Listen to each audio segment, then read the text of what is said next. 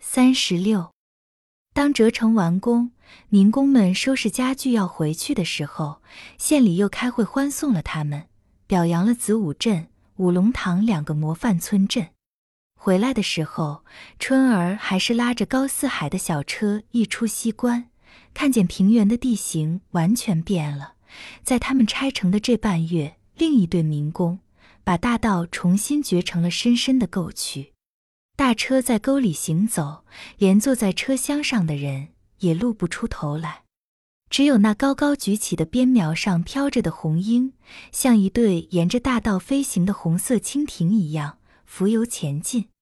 每隔半里有一个开车的地方，在路上赶大车的人不断的吆喝。变平原为山地，这是平原的另一件历史性的工程。这工程首先证实了平原人民抗日的信心和力量，紧接着就又表现出他们进行战争的智慧和勇敢。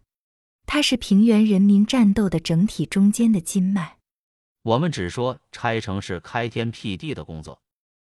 高四海推着小车说看来人家这桩工程更是出奇。：“人嘛，春儿笑着说谁也是觉着自己完成的工作最了不起。：‘他们回到自己家里来。’春儿把半月以来刮在炕上、窗台上、桌橱上的春天的尘土打扫干净，淘洗了小水缸，担满了新井水，把交给邻家大娘看管的鸡们叫到一块儿喂了喂，就躺到炕上睡着了。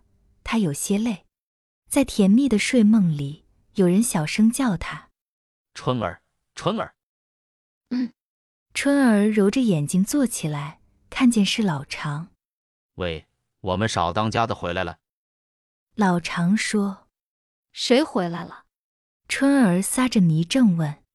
我们那少当家的田耀武呀，老常着急地说你醒醒呀！他回来，回来他的吧，：“春儿打着哈欠说。和我们有什么关系？你这孩子老常说怎么没有关系呢？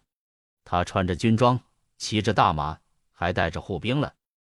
那许是参加了八路军，：‘春儿说，八路军能要这号子人？又来了。要是八路军还有什么说的？是蒋介石的人马了，张英武也回来了。老常哼爱着，坐在炕沿上，靠着隔扇墙打火，抽起烟来。春儿一时也想不明白，这些人不是慌慌张张的逃到南边去了吗？这时候回来又是为了什么？他说高翔不是住在你们那里？他们怎么说？还没听见他怎么说？：‘老常说，我刚刚到家，田耀武就回来了。他穿着一身灰军装，打扮的还是那样么不么溜不溜的。你想，咱们的队伍都是驴衣裳、胡不烂的，羊群里跑出一只狼来，一进村就非常扎眼。哨门上的岗哨就把他查住了。他没有通行证吧？该把他扣起来。春儿说，你听我说呀，老常说。’站岗的不让他进门，这小子急了，还是虎牌的。立时从皮兜子里掏出一个一尺多长的大信封儿来说：“这是我的家，你们有什么权利不让我进去？我是陆主席和张总指挥的代表，前来和你们的吕司令谈判的。”站岗的给他通报了以后，高翔叫人出来把他领进去了。什么陆主席，什么张总指挥，春儿问，老常说，张就是张英武，陆听人们说是陆中林，也是一个军阀头儿。来者不善，善者不来。我看着这不是一件小事儿。你说了，你再回去听询听询，春儿说，看看高翔他们怎么对付他。我回去看看。老常站起身来，我是来告诉你一声，叫咱们的人注点意，别叫这小子们给咱们来个冷不防呀。不怕，春儿说，有咱们的军队住在这里，他们掉不了猴。不能大意，老常说，不怕一万，就怕万一。刚说城也拆了，路也破了，一扑心的打日本吧。你看半晌不夜的，又生出一个歪把子来，真他妈的！翘起一只脚来，在鞋底儿上磕了烟灰，走了。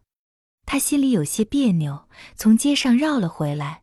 吃中午饭的时候，街上没有什么人，只有那个卖烟卷的老头还在十字路口摆着摊儿。田耀武带来的那个护兵正在那里买烟。这个护兵腰里挂着一把张嘴儿盒子，脖子里的风纪扣全敞开，露出又脏又花哨的衬衫尖领，咽喉上有一溜圆形的血疤。